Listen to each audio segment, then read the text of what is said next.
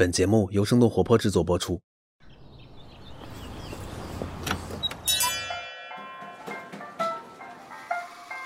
您的生动早咖啡好了，请慢用。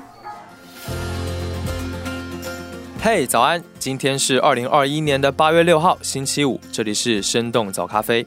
你一定奇怪为什么不是梦一在这里向你问候？这是因为他生病了，嗓子无法说话，所以今天呢就由我十一来代班。好让每周一、三、五清晨不断更的，用几条最新鲜的商业科技轻解读，和你打开全新的一天。不知道你是不是和我一样关注游戏？最近呢，整个国内的游戏行业非常的动荡，A 股、港股的游戏板块遭遇了大跌，总市值合计蒸发将近三千亿元。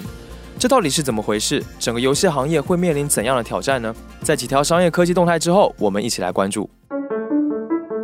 首先来了解一下新式茶饮第一股奈雪的茶，他们在开盘破发之后，又在食品安全这一底线上翻车了。八月二号晚，新华社发布报道称，在奈雪的茶门店卧底的过程当中，发现其存在食品加工卫生环境脏乱、食品原材料变质、篡改标签等一系列食品安全问题，并引发社会广泛的关注。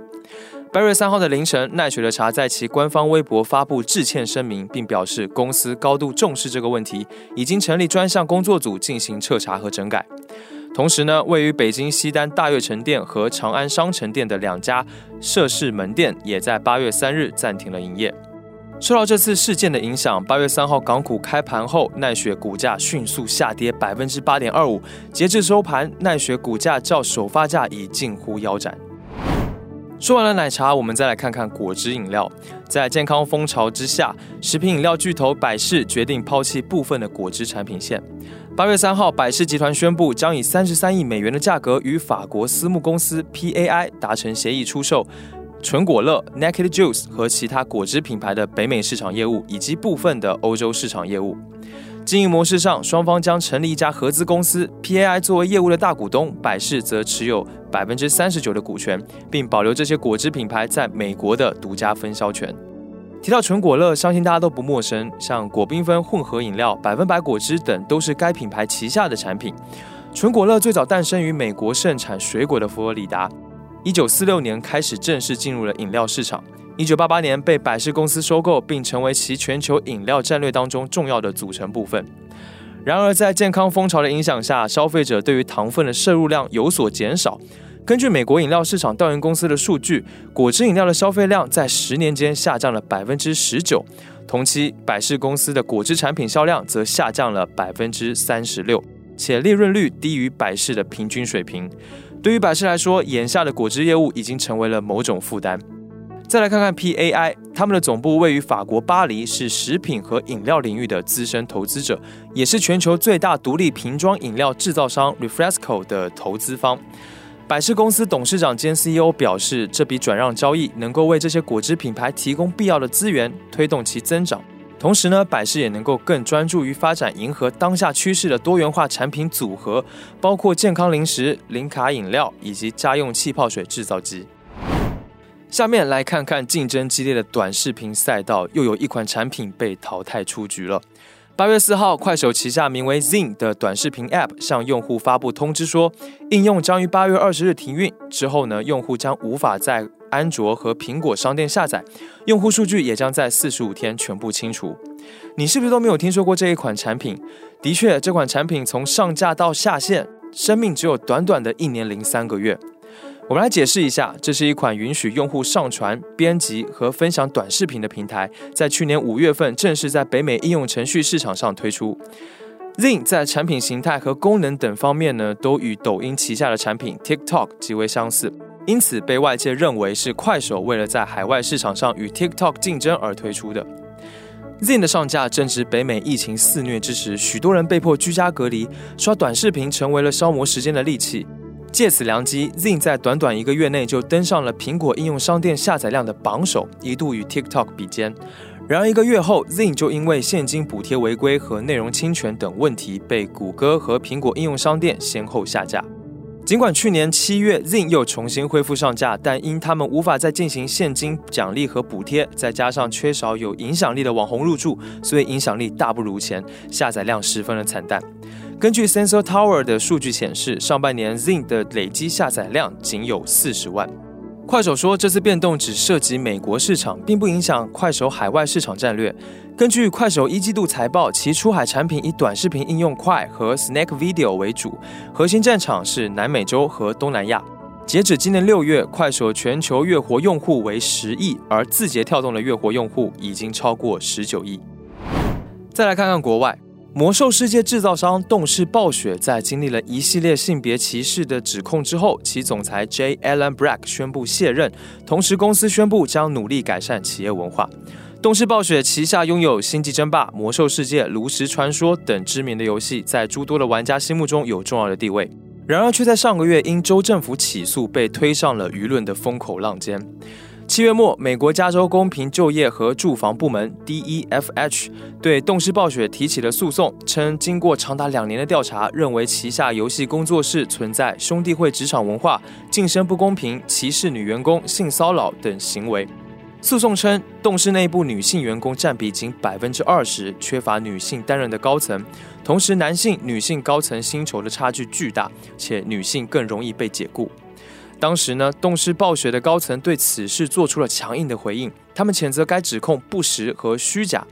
这一回应不仅引起了公众的不满，也引起了动视暴雪员工的愤怒。包括《魔兽世界》首席设计师 Jeremy f i s e l 在内的众多员工都加入了支持受害者维权的声援队伍当中。动视暴雪否认了加州政府的所有指控，并承诺会对员工举报的任何不当行为采取行动，其中就包括对公司高层的人事调整，以化解舆论所产生的负面影响。这一次关于动视暴雪的诉讼案，不仅影响了这家公司的人事变化，也重新引发了人们对于游戏文化的讨论。在国内，很多游戏公司也遇到了一些风波，稍后我们也将和你重点关注一下。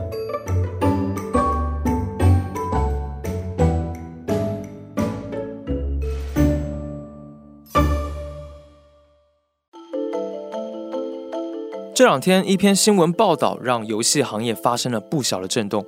八月三号，证监会指定信息披露媒体《经济参考报》在网上刊登了一篇报道，其中提到网络游戏对未成年人的健康成长造成不可低估的影响，并且用精神鸦片、电子毒品等字眼来形容网络游戏对青少年的影响。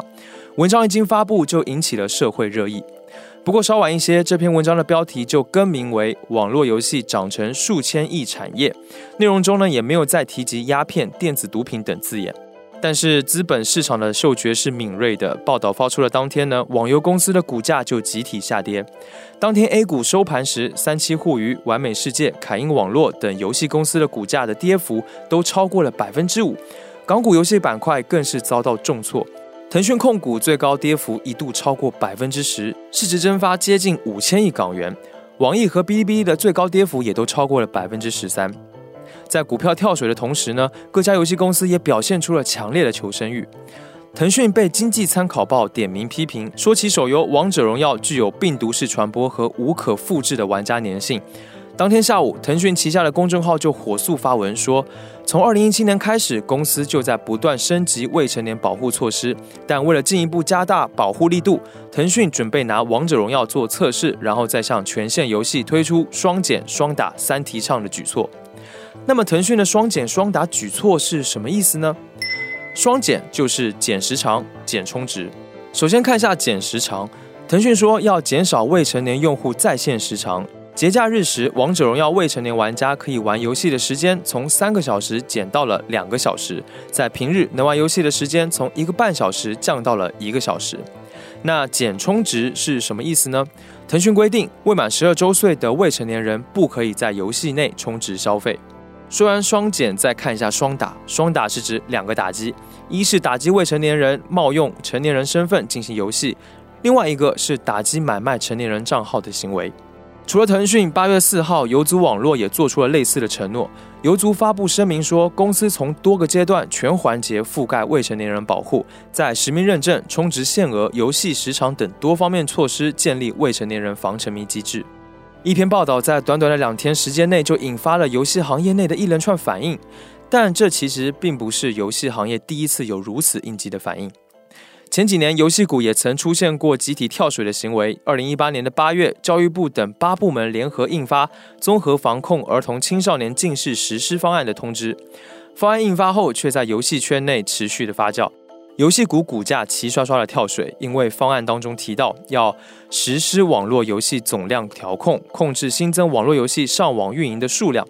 也就是在那个时间点前后，相关部门开始放缓游戏版号审批的速度。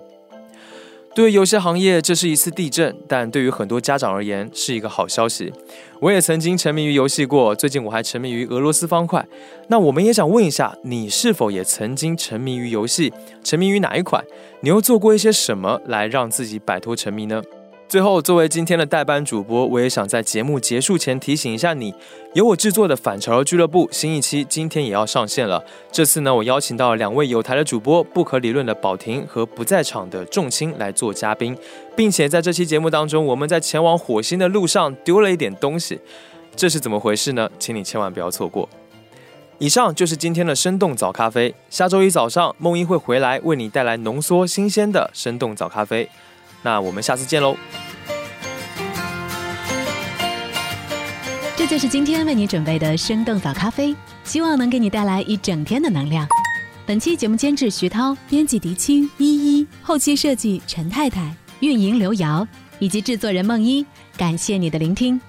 如果你喜欢我们的节目，请记得在苹果 Podcast 给我们五星或者好评，也欢迎你分享给更多的朋友，这会对我们非常有帮助。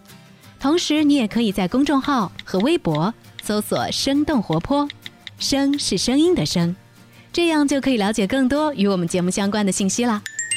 生动早咖啡，期待与你下次再见。